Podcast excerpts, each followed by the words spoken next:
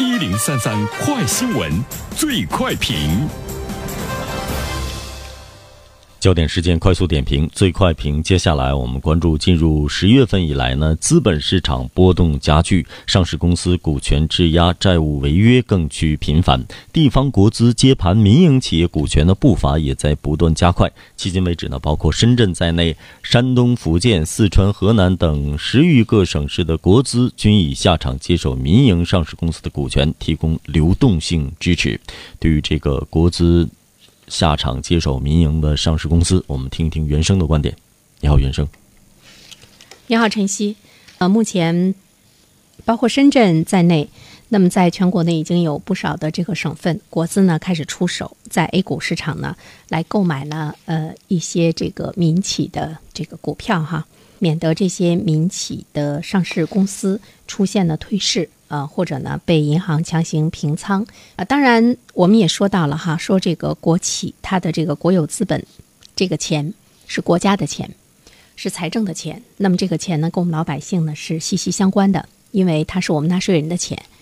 那么你随便的把我们这个钱就拿出去去救呢一些这个私企，那他没经营好，他在股市上呢股票的这个状况面临着这个风险的时候，我们凭什么要去救他？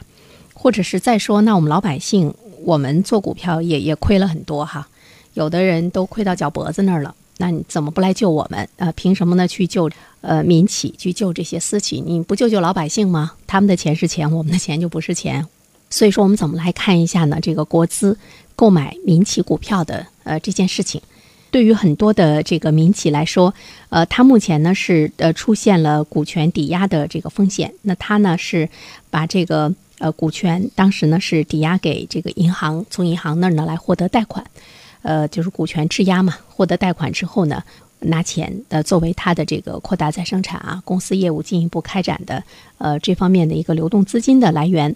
那么当它的这个股价呃出现了腰斩，呃出现了下跌的状况之后呢，那么银行就要看了，说你当时抵押的这个多少钱，如果是呢已经。呃，突破了这个底线的话，银行会强行平仓，就会呢强制性的卖出它的股票。那么对于这个公司来说，损失呢就会比较惨重。当然，对于 A 股市场来说呢，震荡的幅度呢就会更大一些。所以现在呢，我们的这个地方的国资来接盘民营企业的股权，它呢是来拆除它的这个股权质押，还有呢债务违约，呃这两颗雷。我们说到的效果呢，像深圳，深圳当地的这个上市的公司，可以说在 A 股市场整体呢表现呢都不错。我们要看一下这件事情从它的利弊上，呃，怎么样呢来做进一步的比较明智的一个判断。但是我觉得，嗯，你这个国资注入到这个民企中，你对老百姓是应该有交代的。就我们的这个钱，它是有价值的。第一，我们是要拿回来。你不能白白的呢，就就给他们让他们去玩儿，因为它本身，它肯定是它的经营，它也有些有些问题，它在股市上才会出现这种状况。当然跟大的环境也有关系哈，所以这个钱我们要拿回来。再一方面呢，我们说到钱是有时间价值的，就拿回来的时候，这部分钱它要有收益，那么对于呃老百姓来说呢，你才能说得过去，对不对？所以呢，今天你去救他啊，没问题。那么你怎么拿出来？你应该救谁？呃，如果呢是救那些本身。它的经营就有问题的，就是一堆垃圾，恐怕钱都拿不回来。那么其实呢是国家的一个巨大的损失。当然，首先呢是这个地方国资救市，对于目前的中国 A 股市场来说，它提供了一个宝贵的流动性嘛。它呢也是提振了投资者的这个信心。A 股上市公司股权质押的规模是比较大的，截止到。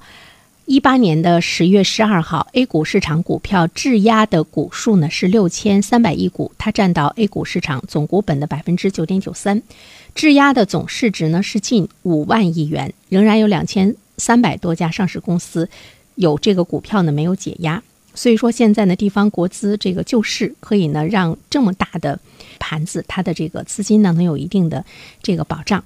呃，当因为股票质押嘛，它是当前股市最重要的一个系统的风险。那如果被银行强行平仓的话，那么它给股市带来的动荡呢，就是难以想象的。那我们在股市中的这些老百姓，你的钱可能会损失的更多一些。呃，另外一方面的话呢，其实我们看一下，它应该是救哪些企业？呃，现在呢，这个企业呢是比较多，所以呢，你应该有呃比较明晰的一些这个目标，哪些企业呢你是值得去这个救的？呃，现在呢，我们看到民营的上市公司，它集中的出现了资金流动的这个危机，并且形成了这个债务违约潮。那么在这个呃过程中，其实我们在想，一家企业如果踏踏实实的做事，它不借银行的这个杠杆去扩大呢，他自己的债务的话，其实他活下去是这个没有问题的。比如说，有很多坚持这个自主创新、进行科技创新的这个公司，目前的业绩呢也是大幅度的增长。那么现在在股市上出现了危机状况的这些企业，是不是都是不务正业，跟民企的头脑发热、过度放大杠杆来扩大呢？它的这个债务的跨界经营是有很大的关系，所以说它出现了高比例的举债。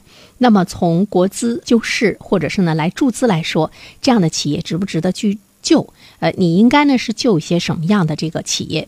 市场好的时候，什么样的企业都能活；市场不好的时候，差的企业呢就会被淘汰。所以说，如果我们的国资、地方国资，你什么企业都在救，其实呢你是违背了一种这个市场规律的。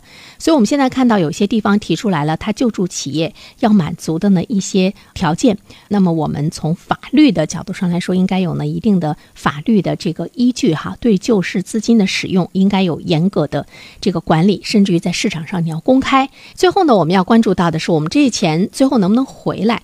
政府呢对金融机构就对这些企业的这个注资，它呢应该是要回来的。我注入的股市资金的一种退出，比如说当它的企业的股票开始上涨的时候，那我们注入的钱也随着呢这个有了进一步的增值，那么我们的这部分资金可以把你拥有的这个股份，呃，可以呢就这个卖出。所以呢，我们是期待着这部分钱呢是能够挣钱的。呃，其实我们要注意到一个问题，就是在西方国家，它也有国有化和私有化呢交替在做，这个过程呢是。遵循着市场的这个规则，这个市场的规则基本上来说，它都是挣钱的。就是我国资注到你民企中，我当时救了你，那么当股价慢慢的上来挣钱的时候，国资是要退出的，我呢也是要有这一部分这个呃收益的。之后呢，我再卖给你的这个私人的企业，这样的话呢，对我们的国资来说，就能够走出一个非常有效率的，而且呢，它是符合市场经济本质的这样的一个道路。那么这条路怎么去走？谁去监督？它的公开透明在什么地方？谁能够真正的来给老百姓有一个保证，呃，避免呢国有资产的流失？所以呢，要为今天的行为要有更好的一个法律的保障，同时呢，还有更多的一种良心的保证。好了，晨曦，嗯，感谢袁生。